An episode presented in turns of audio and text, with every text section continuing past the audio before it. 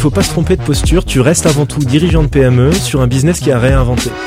Donc faut être hyper près de ton cash, hein, euh, c'est le plus important, hein, parce que tant que tu as du cash, tu vis. Euh, il faut essayer de garder les gars, euh, et il faut essayer de garder un max de clients, sauf ceux que tu as décidé de couper, on en parlait tout à l'heure. Et donc là où tu es schizo, c'est qu'il faut faire ça. Donc tu diriges vraiment la PME au day-to-day, le cash, etc. etc. Et en même temps, euh, tu dois avoir l'âme d'un bâtisseur et faire du scale by design, c'est-à-dire que tu sais que ça va prendre derrière. Et comme tu es en train de tout transformer et de tout changer, tu sais que tu vas pas pouvoir tout retransformer et tout changer dans 6 mois, dans 2 ans. Tu vas passer pour... Euh, déjà, tu es en mal de légitimité, tu dois la gagner. Donc si tu dois rechanger trop de fois, trop souvent, ils vont... tes collaborateurs vont se dire, il sait pas ce qu'il fait. Donc tu es obligé dès le départ de penser à tout pour que ta boîte elle soit compatible. Alors moi j'ai pas été au-delà des 200, mais qu'elle soit compatible jusqu'à 200 au moins en tout cas, et donc euh, ça comprend euh, plein de choses. Euh, bonjour à toutes et à tous, je suis Julien Laure, le CEO de Théodo France. Julien, cofondateur d'Xmakers. Émeric, partenaire chez Rise. Alors bienvenue sur Method to Scale, le podcast qui donne la parole à celles et à ceux qui sont devenus des maîtres dans l'art de l'hypercroissance. Dans chaque épisode, nous décryptons leur méthode pour scaler afin de vous faire partager les apprentissages pour réussir le passage à l'échelle. Et aujourd'hui, on a le plaisir de recevoir Sébastien Chaillot, ancien euh, CEO de Oui Tekio. Exactement. Bonsoir. Une demi-heure d'entraînement, je n'ai pas loupé. C'est un épisode qui est super intéressant parce que c'est la première fois qu'on reçoit un CEO qui à la fois a repris une entreprise et l'a cédé. Et du coup, on va avoir des learnings qui sont d'une autre nature, mais tout aussi intéressants et passionnants. Euh, mais pour présenter euh, ta société, donc euh, je vais essayer de, de, le rendre simple pour les auditeurs. Donc, Witty Keo, c'était une société de logiciels IoT à la demande. Qu'est-ce que ça veut dire concrètement? C'est que tu conçois et tu développes des logiciels ou des parties de logiciels qui sont dans ce qu'on appelle des systèmes embarqués. Exactement. Concrètement, pour, pour monsieur tout le monde, madame tout le monde, c'est ce qu'on peut retrouver par exemple dans des machines à café, euh, dans des gares ou dans des écrans tactiles. C'est ce qui se cache derrière. Mais aussi derrière des scanners d'épiderme, si on veut détecter par exemple des mélanomes, ou dans des systèmes à bord de voitures. Donc c'est ça. Donc c'est des, des, des, sociétés essentielles qui sont pas connues du grand public, mais qui apportent une énorme valeur ajoutée. Et donc, c'est une société que tu as reprise, euh, qui avait reprise il y a 18 ans, que tu as cédé il y a 3 ans, mhm. un leader, un des gros distributeurs en fait euh, euh, américain qui s'appelle Avenet. que tu as, une société qui fait 18 milliards de chiffre d'affaires pour donner un petit peu un ordre de grandeur à mhm. nos auditeurs. Et quand tu l'as cédé, c'était une boîte qui faisait quasiment 200 personnes, 18 millions d'euros de chiffre d'affaires et où tu avais réussi ce scale. Exactement.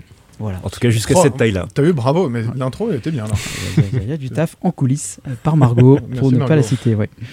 Euh, donc, si tu le veux bien, euh, malgré tout, on va essayer de faire un, retour en arrière pour se dire, se projeter dans le moment où tu reprends la société mm. et qui est un moment, je pense, qui est délicat parce qu'on l'a pas monté, donc on n'a pas créé les systèmes, par contre on subit les effets. et à quel moment tu as trouvé le moment de peut-être de 0 to 1, mais au moment du rachat Raconte-nous c'est ouais. Alors c'était un contexte en plus assez particulier. À l'époque, euh, j'avais euh, créé un cabinet de conseil qui s'appelait Hackers, où notre promesse c'était de hacker les modèles économiques des boîtes. Donc on aidait des PME et des ETI à se réinventer, mais on créait aussi des, des spin-offs ou des, euh, des, ouais, des, spin-offs, des startups pour les grands groupes qui voulaient euh, tester des nouveaux modèles, mais undercover. Euh, hmm. Voilà, donc je suis dans ce contexte-là. Euh, j'ai un dirigeant d'une BU, donc une business unit, d'une ETI de Lyon qui vient me chercher en me disant voilà, je, suis dans les systèmes embarqués. j'ai mon chiffre d'affaires qui est en train de, de diminuer. j'ai l'impression qu'il faut que je revoie la stratégie, mais je ne sais pas où aller. Et c'était le fondeur c'était euh, le, patron de la BU. C'était le patron de la BU, mais qui l'avait fondé, qui avait déjà un peu ce mindset entrepreneur euh, et qui a eu l'intelligence de se dire euh, à ce moment-là, il faut que je me fasse aider. Donc c'est Yannick Chamings que j'ai rejoint à ce moment-là, mais en tant que consultant, quoi. Et là, je commence à, voir plein de choses en fait. les, clients euh, sont en train de prendre le maillon de la chaîne de valeur qui était l'activité de cette BU. Euh, il y a des switches hyper importants de changement de techno. Euh, en gros, Microsoft était le leader dans les systèmes embarqués et puis en fait Linux et tous les modèles open source venaient balayer tout ça. Il y avait les effets où sur les systèmes embarqués, on l'a tous vécu avec des interfaces pourries où on ne sait pas trop comment cliquer, etc. Là-dessus, le fait que tout le monde ait des smartphones etc. Bah, par capillarité, c'est venu dans les, dans les machines-outils, dans les PDA, dans tous ces outils embarqués. Et donc, il y avait des révolutions en cours et ils ne savaient pas par où, euh, par où aller. Et hum, l'ETI était une ETI industrielle. Donc on sait que l'ADN d'une boîte industrielle n'est pas tout à fait la même que l'ADN d'une boîte soft. Donc on avait un monde soft qui est une vague soft entre l'open source, euh, l'UX, etc., l'IoT, euh, tout était connecté cloud, qui venait percuter ce milieu de l'embarqué qui initialement était industriel.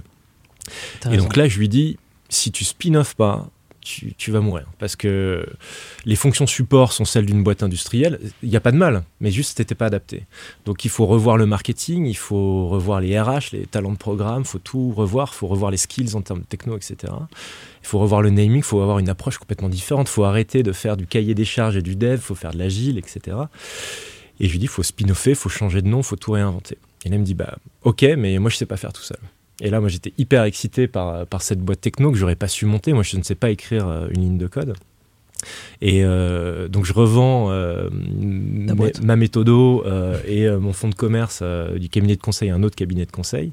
Et euh, je me mets à fond dans, dans ce projet. Tu rejoins la boîte. Je rejoins la boîte. DG, euh, voilà.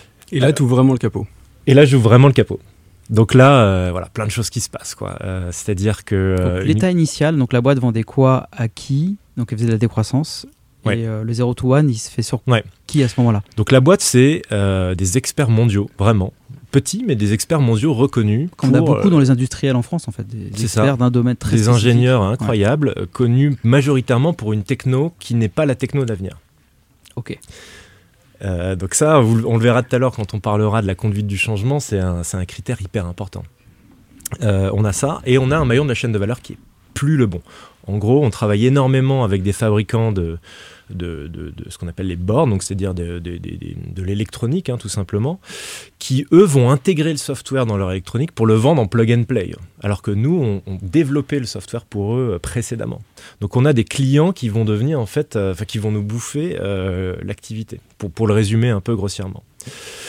Donc à partir de là, faut changer, faut, faut, tu- faut shifter en fait, changer euh, de, de maillon de la chaîne de valeur De proposition de valeur, euh, de carrément. proposition, bah, de proposition de valeur aussi, puisqu'il y avait, il y avait ce que je viens de citer, et merci de le dire, il y avait aussi le fait que euh, c'était une, boire, une boîte pure tech qui, euh, du coup, louait euh, quelque part des ingénieurs euh, au nombre de jours. Donc, tu as une marge qui est hyper limitée, en tout cas hyper lisible pour le client. Il sait très bien ce que vaut un ingé expert de 10 ans dans telle techno. C'est la vente de jour homme. Et, et la vente de jour homme. Et donc, il sait très bien que tu prends euh, 20, 30% de marge. Donc, tu peux pas vraiment scaler. Déjà que tu vends du temps, euh, c'est pas très scalable. Si en plus tu vends du temps et que le client a conscience de ton coût réel, bah, tu, tu peux pas améliorer ta marge. Donc là, on a essayé de shifter beaucoup de choses. Premièrement, euh, au lieu de s'adapter à un seul niveau, euh, parce qu'en fait c'est beaucoup de couches, hein, l'IoT, ou les systèmes embarqués, euh, ça va de, des couches dites basses, expliquer à l'électronique comment ça doit fonctionner, l'interface homme-machine, la connectivité machine-to-machine, la connectivité cloud, etc. Tout ça, c'est des couches de logiciels qui s'empilent. Je vois David à côté de toi, je crois que ça lui parle. Voilà. Donc on s'est mis à avoir un rapport global au projet.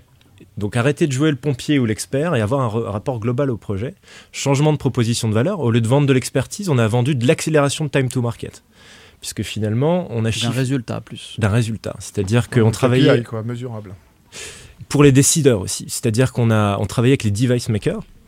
Avant, on travaillait avec les directeurs R&D. Forcément, on était des experts techniques. Et on a, on a dû aussi shifter l'interface chez le client pour, euh, pour passer plutôt sur les donneurs d'ordre, les responsables de programme, et leur dire, on va vous faire l'architecture globale de toutes ces couches logicielles. On va vous les développer, on va faire tous les tests entre elles pour vérifier que tout va fonctionner ensemble.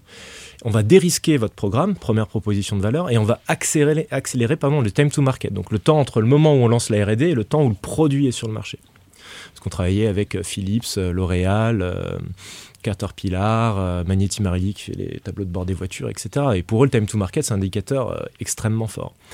Et au lieu d'acheter une journée d'ingénieur, ils achètent une mise sur le marché plus rapide. Ça n'a pas du tout le même prix, pas du tout le même impact pour eux. Donc la, la valeur perçue euh, est beaucoup plus forte. La proposition de valeur est plus forte, mais la valeur perçue également par le client est plus forte parce que tu n'es plus perçu comme juste l'expert, tu es perçu comme un centre d'expertise qui va les aider à accélérer leur innovation. Et si tu prends l'exemple de L'Oréal, qu'est-ce qu'ils achetaient avant et qu'est-ce qu'ils achetaient après Alors, Très concrètement. L'Oréal, c'est un petit contre-exemple, euh, puisque L'Oréal, euh, c'était un des seuls clients qui, qui existait déjà euh, en petit à la base, qui consommait déjà plusieurs couches logicielles. Donc ça a été presque une belle étude de cas pour nous, de se dire déjà, premièrement, il y a des clients en dehors de l'industrie. Euh, qui vont vers les systèmes embarqués. Euh, L'Oréal, un des gros projets qu'on a fait avec eux, c'est un, un système de, de, de, de- de vente directement sur les points de vente qui scannait en fait, euh, enfin qui te prenait en photo, qui scannait ton épiderme, non pas pour voir s'il y avait des mélanomes, mais pour voir la couleur de, de ta pilosité et de ta peau, et te proposer du, du maquillage exactement adapté à ton profil. Tu l'as testé, toi, Juju? Bien sûr. Bah, un, il, des- un des premiers clients. alors on ne le voit pas, mais là il est maquillé. Là, oui, Je suis très très fait. beau. ouais. Euh, donc là, on avait, on avait bien toutes ces interfaces finalement. faut que tu gères la caméra, faut que tu gères le scanner, faut que tu gères euh, des algorithmes derrière qui vont faire du rapprochement de couleurs. Euh, il faut ensuite que tu gères des machines qui vont faire les mélanges, etc. etc. Donc on voit vraiment toutes les interfaces. et ça, c'était un des premiers clients finalement qui était déjà dans cette nouvelle proposition. De Et à l'époque, donc ils t'achetaient tes ingénieurs très forts qui savaient faire ça. Et maintenant, ils t'achètent la livraison du produit à telle date dans, dans le magasin. Et du coup, le Plus paye plus rapidement. cher, plus rapidement. Ouais, c'est ça. Mais du coup, ça nous a conduit à prendre des décisions lourdes, c'est-à-dire qu'on a dû euh, couper avec des clients, tout simplement leur dire on change de modèle économique, euh, on ne vous vend plus des journées d'ingénierie. Euh, on, on va vous vendre ce rapport global, holistique au projet, du design jusqu'au delivery. Euh, certains ont suivi, d'autres non. Il a fallu avoir le courage, alors que le chiffre d'affaires était déjà en diminution, de dire bah tant pis. Donc, euh, on n'a pas fait une coupe sèche parce que euh, une notoriété, tu n'en as qu'une. Donc, on a dû trouver des transitions douces, etc. Euh, mais on a dû accepter de perdre du chiffre d'affaires sur certains des clients et du business historique pour vraiment se renouveler. Et je crois que, enfin, un des trucs qu'il faut savoir en transfo, c'est que il faut pas avoir peur d'aller au bout de, la démarche, en fait et d'y aller franco en fait tout simplement parce que faire de la transformation sans oser y aller mais ça fait peur hein. On me dit euh, bah, ta mission c'est de redresser le chiffre d'affaires d'accord mais je vais commencer par tuer du chiffre d'affaires c'est un peu contre-intuitif, euh, un ouais. peu un, Ouais, un peu ouais, c'est contre-intuitif Et notamment vis-à-vis des équipes, parce que j'imagine que c'était un- il fallait les faire adhérer à ça, alors que fallait faire adhérer à ça, oui, tout à fait. Donc ça, c'est vrai que ça pouvait euh, être un peu anxiogène pour les équipes. Et puis, puis l'autre point, c'est que tu as des, des- des experts, moi que je respectais énormément, euh, qui, savent, qui sont experts euh, d'ordre mondial sur une techno. Et t'es en train de le dire, on va arrêter ça, les mecs. Les gars, ils, te prennent pour un fou. Et puis ils te, di- ils te disent, mais toi, tu sais pas écrire une ligne de code. Qu'est-ce que tu me dis qu'on va arrêter ça? Nous, on est des experts. Donc là, tu es face à des enjeux euh, de légitimité qui sont cruciaux. Encore un consultant qui vient nous dire quoi faire. Euh, C'est ça. Oui, non, mais c'est là, ouais, ouais, t'étais ouais. rentré au capital à ce moment-là. Oui, mais bon, Ouais, tout mais de même. tout. De encore même. cette image qui te collait à la peau, quoi. Forcément. Bah oui. Et comment tu fais pour les embarquer alors, concrètement? Parce qu'il faut quand même, ce qu'on on lit entre les lignes, c'est qu'il faut savoir un peu imposer aussi, par moment.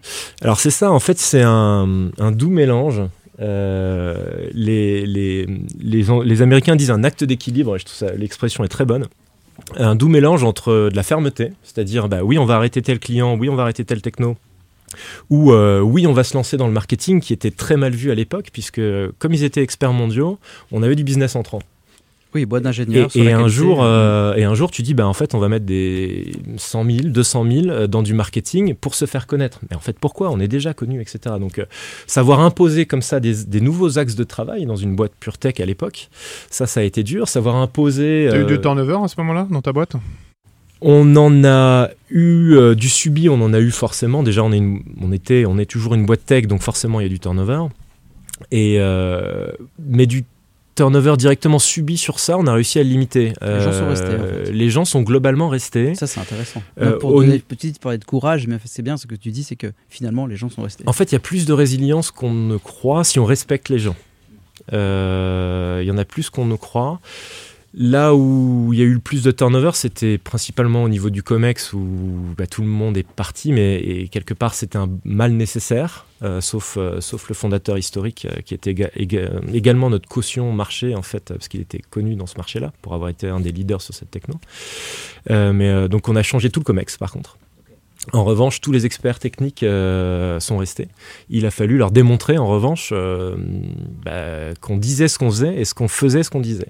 Ça paraît bête, mais c'est une recette majeure pour que ça fonctionne. Euh, donc voilà, si je dois résumer, euh, T'avais faut dit deux mots en anglais d'ailleurs pour résumer cette phase, c'était T'avais utilisé un mot tout à l'heure, cette phase de transition. J'ai, je sais plus, Tu ça te reviendra, mais ouais, tout à l'heure t'avais utilisé deux mots qui étaient intéressants, mais vas-y, continue. D'accord, ouais. Just do it. Just do it. Ah, kick, uh, kick all uh, everybody. Ouais, non, en tout cas, être, être, être sûr de soi euh, et des décisions qu'il faut prendre de manière ferme, euh, accepter de douter sur suffisamment de sujets pour ne pas être trop arrogant ou trop égotique ou trop directif et savoir impliquer les autres. Euh, et, et trouver cet équilibre, c'est, c'est- c'est- ça a été primordial. Et donc le one, c'est quand t'as vendu à qui Tu dis ça y est, ça marche. Le one, euh, là où ça a vraiment marché, c'est quand les premiers clients nous ont fait confiance sur euh, OK, vous allez designer l'architecture euh, avec nous et, euh, et ensuite on va vous prendre pour faire les développements sur différents niveaux. Et, et quand ils ont vraiment acheté la proposition de valeur globale, là ça a été vraiment le. Donc ça marche. Donc ça donc marche. c'est ouais. le déclic et donc ça marche.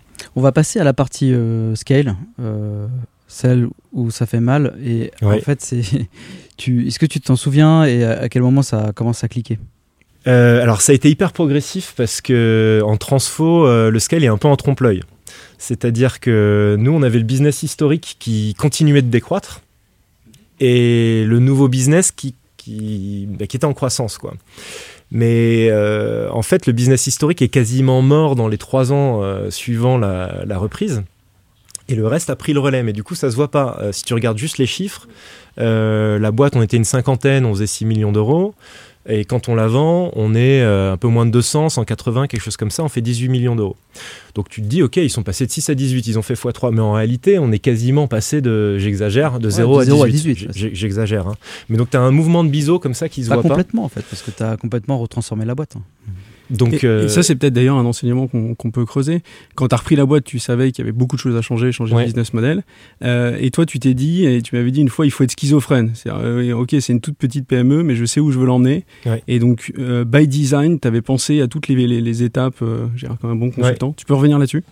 Ouais, exactement. En fait, euh, il faut pas se tromper. Euh, t'as- en généralement, quand tu fais une transfo comme ça, t'as pas levé 10 millions, euh, donc euh, tu fais avec ce que tu as. Donc, il faut pas oublier que tu es dirigeant de PME avant tout.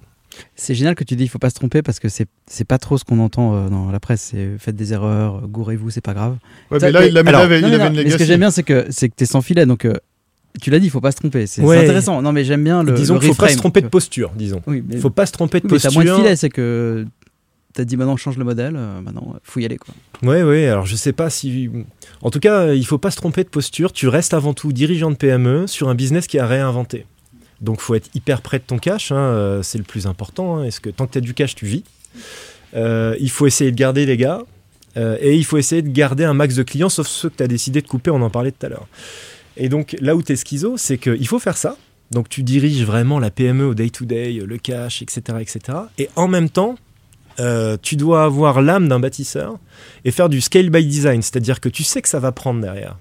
Et comme tu es en train de tout transformer et de tout changer, tu sais que tu vas pas pouvoir tout retransformer et tout changer dans six mois, dans deux ans. Tu vas passer pour... euh, Déjà, tu es en mal de légitimité, tu dois la gagner. Donc si tu dois rechanger trop de fois, trop souvent, vont tes collaborateurs vont se dire, il sait pas ce qu'il fait. Donc tu es obligé dès le départ de penser à tout pour que ta boîte, elle soit compatible. Alors moi, j'ai pas été au-delà des 200, mais qu'elle soit compatible jusqu'à 200 au moins, en tout cas. Et donc, euh, ça comprend euh, Tu plein peux de donner choses. quelques exemples, ouais, que- quelques exemples pratiques de ce que tu avais pensé dès le départ Alors les exemples les plus triviaux, euh, je passe très vite, mais euh, tout prévoir en anglais. On avait un business international, on a ouvert en UK, US, etc.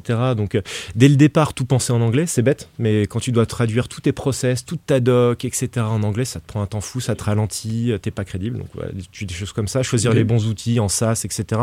Vous avez dû en parler plein de fois. Euh, pour vous donner peut-être quelques recettes euh, très perso, euh, moi j'aime bien designer les workflows. Je- pas faire des process lourds, mais designer des workflows avec des schémas, etc., des belles flèches, des trucs euh, que Très les visuel. nouveaux, euh, très visuels et que les nouveaux vont comprendre très vite, Designer le syst- de- ta boîte d'un point de vue système. Comme des, flux, comme des flux, ouais. comme des flux.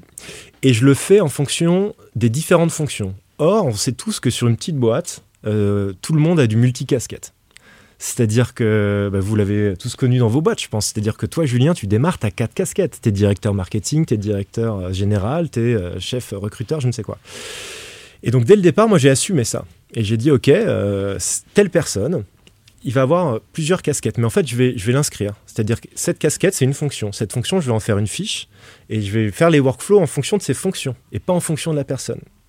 Ça paraît bête comme, euh, comme trick, mais euh, en fait, du coup, tu designs tes workflows en fonction de toutes les fonctions et pas en fonction des personnes ou du méta-rôle, on va dire, Ouais, qui est tu un le- peu pluriel. tu le- tu l'opposes à faire un organigramme. Intéressant. Exactement. Mm. Tu fais pas un organigramme, tu fonctionnes que en flux. Et du coup, une personne peut avoir des flux de quatre fonctions. C'est super intéressant ça. Et au fur et à mesure que tu grandis, tu dis bah ok, on va t'enlever une fonction et on va en- on va créer parce qu'on va recruter quelqu'un. Et du coup, tous tes workflows, tout est déjà fait. Et la, la personne, quand elle arrive, elle a déjà sa fiche de fonction, elle a déjà ses flux, elle sait exactement ce qu'elle doit faire. Or, il y a beaucoup de crises de croissance dans les boîtes parce que les rôles sont mal définis et on sait plus trop où on en est. Donc ça, c'est un des exemples. Je vais pas tous les citer parce que Non, mais c'est très intéressant. Et du coup, quand, quand tu as un monde, tu dois démultiplier les fonctions, bah, en fait, c'est déjà tout écrit. En fait, c'est déjà tout écrit et en fait, c'est par composante et par flux. Donc, euh, hop, tu débranches un composant d'une personne et tu le branches sur une personne que nouvelle, unique des, que tu des- recrutes. des par guerres exemple. de, chapelle de non, moi je suis le directeur de, euh, je dois En avoir plus, c'est ça. Nous, Nous, on- t'es le, t'es, t'es un, un, un système en fait, donc euh, le ben, système s'améliore. comme un système neuronal, nous, on était vraiment parti du fait qu'on était tous partis d'un flux. Euh, tu vois, par exemple, euh, on a été trois associés, puisqu'après, on a été rejoint par Samir Bounab, euh, que je voudrais saluer aussi, qui nous a vraiment aidé à cette transfo et à ce scale avec ses talents de bizdev de dingue, et pas que de bizdev, mais il nous a vraiment fait un apport euh, fou.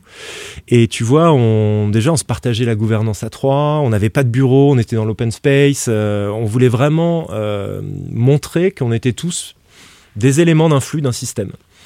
Euh, et, euh, et du coup, j'enchaîne un peu sur un point qui m'est hyper cher, c'est l'inutilité du CEO.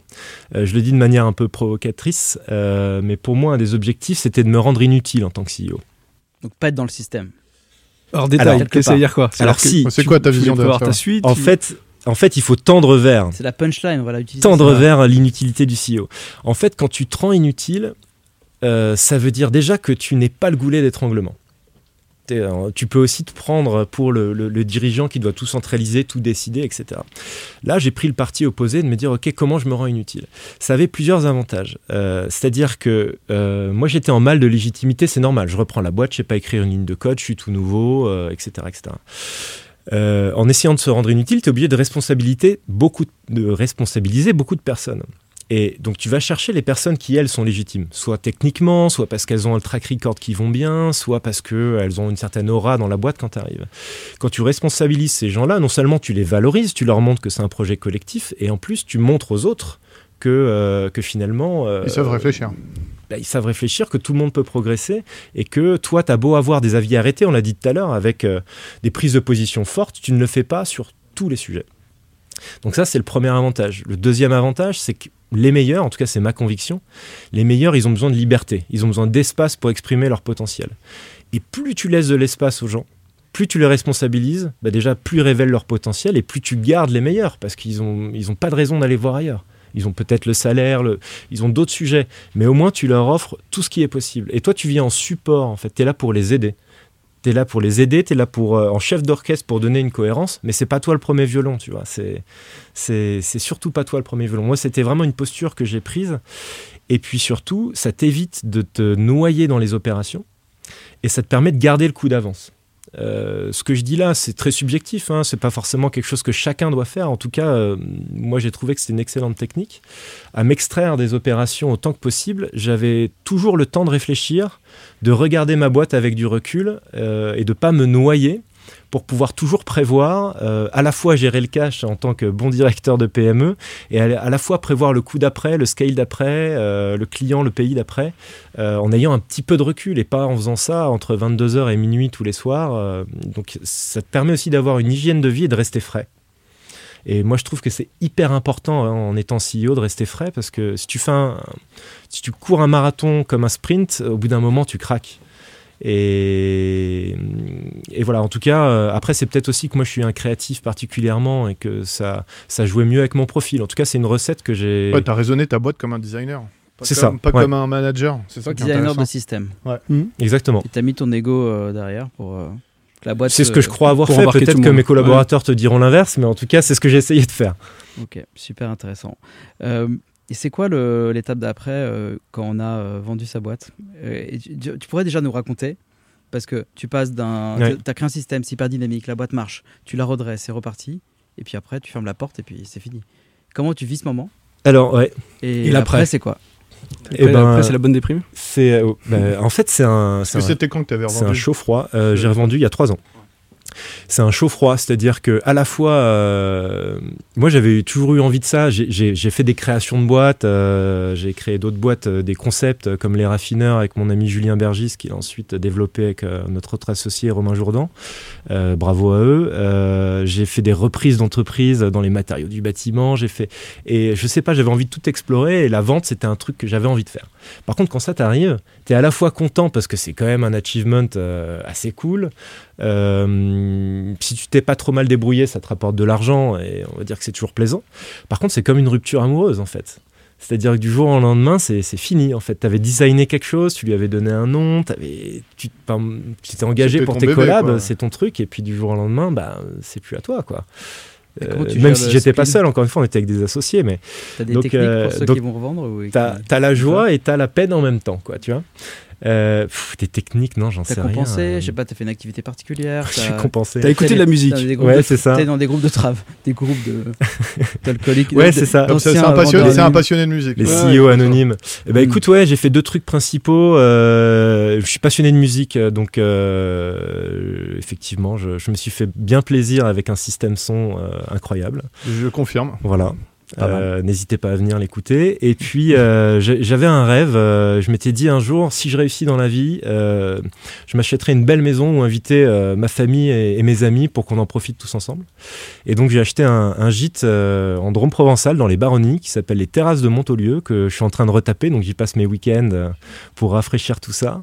Et, euh, 50% pour les auditeurs, non? et 50%, je sais pas, mais on peut en reparler. et, Au euh, moins pour les interviews. et donc euh, ça me permet d'accueillir ma famille, mes amis, euh, de... et puis c'est un, c'est un lieu super. C'est Et un puis super ça me fait- projet. euh, Mm. ouais, c'est un super projet. Et puis tu vois, je le retape. Donc voilà, je me fais C'est d'autres vrai choses. qu'il est paumé au milieu de la nature en plus, j'avais vu, tu m'as montré. C'est dans un parc naturel, ouais, c'est Ouais, C'est magnifique. super stylé. Et puis je me mets au service aujourd'hui d'autres dirigeants. Euh, parce que je m'aperçois que suis, je peux avoir un impact assez rapide et puis que je m'ennuie aussi assez vite. Et donc là, aujourd'hui, en attendant de retrouver l'idée ou les associés de rêve, euh, ce qui peut arriver à tout moment, mais en attendant ça, en tout cas, je, je me mets au service des autres. je des suis- entrepreneurs à Je scaler. suis un sparring partner en fait. hein, donc, T'es euh, dans des quoi T'es dans des comex T'es dans des. je suis dans des comex, j'ai un peu investi à gauche à droite. euh, et puis, euh, effectivement, j'aide aussi des, des dirigeants de TI, de PME, de start-up. Euh, je les challenge euh, et puis je suis un peu copilote sur leur plan stratégie, leur plan de transfo. T'es dans la ligne euh, directrice de Nicolas Dufour, le patron de la BPI. hein. Enfin, que tu- Je sais pas si tu l'as rencontré, mais Je l'ai pas rencontré. il veut redresser l'industrie et t'as peut-être la secret sauce euh, euh, qui pourrait aider pas mal d'industriels bon, je sais euh, dans que- le bon écosystème. Ouais, exactement. C'est Julien l'expert là-dessus. Oui, il est très fort. Non, mais il traîne dans le milieu lyonnais qui va bien. Euh, tu, euh, tu as. euh, Peut-être que tu veux conclure avant que Bah, moi je passe à la suite. Ouais. Je pense qu'on va conclure assez. Il y a, franchement, il y a juste un truc qu'il faut retenir. Je vais pas faire une conclusion en trois points. Moi, j'adore, c'est surtout ta vision.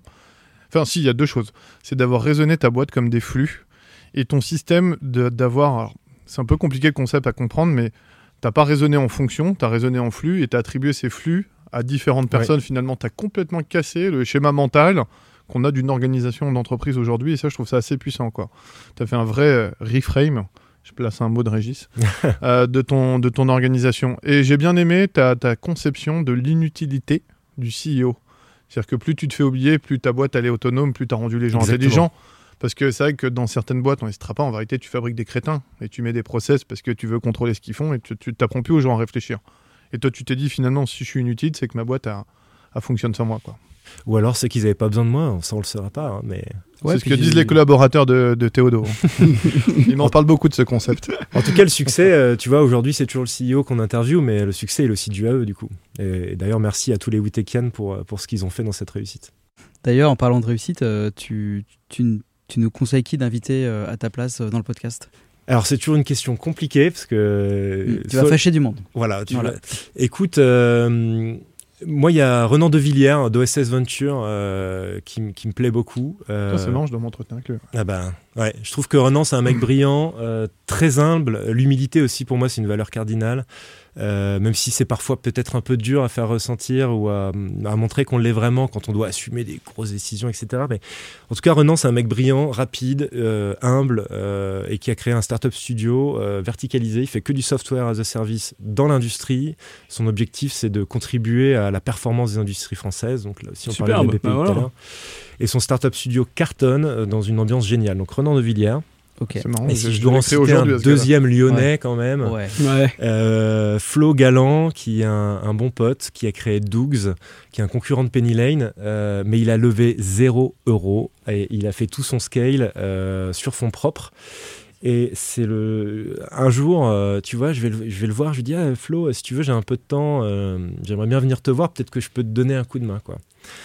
Et le mec, il a lu aucun des, aucun des livres, aucun, il n'a pas le background que moi j'ai développé au fil des années. Et quand j'ai essayé de lui proposer des méthodos, des concepts, il avait déjà tout fait by the book sans connaître les books. Un mec brillant, euh, très belle histoire, Dougs. Donc Flo Galant également. Ok. Super. Merci. Et la dernière, la préférée. Allez, préférée. vas-y. Comment tu progresses? Qu'est-ce que tu fais? Alors, euh, moi j'essaye de faire dès que je peux deux choses en même temps.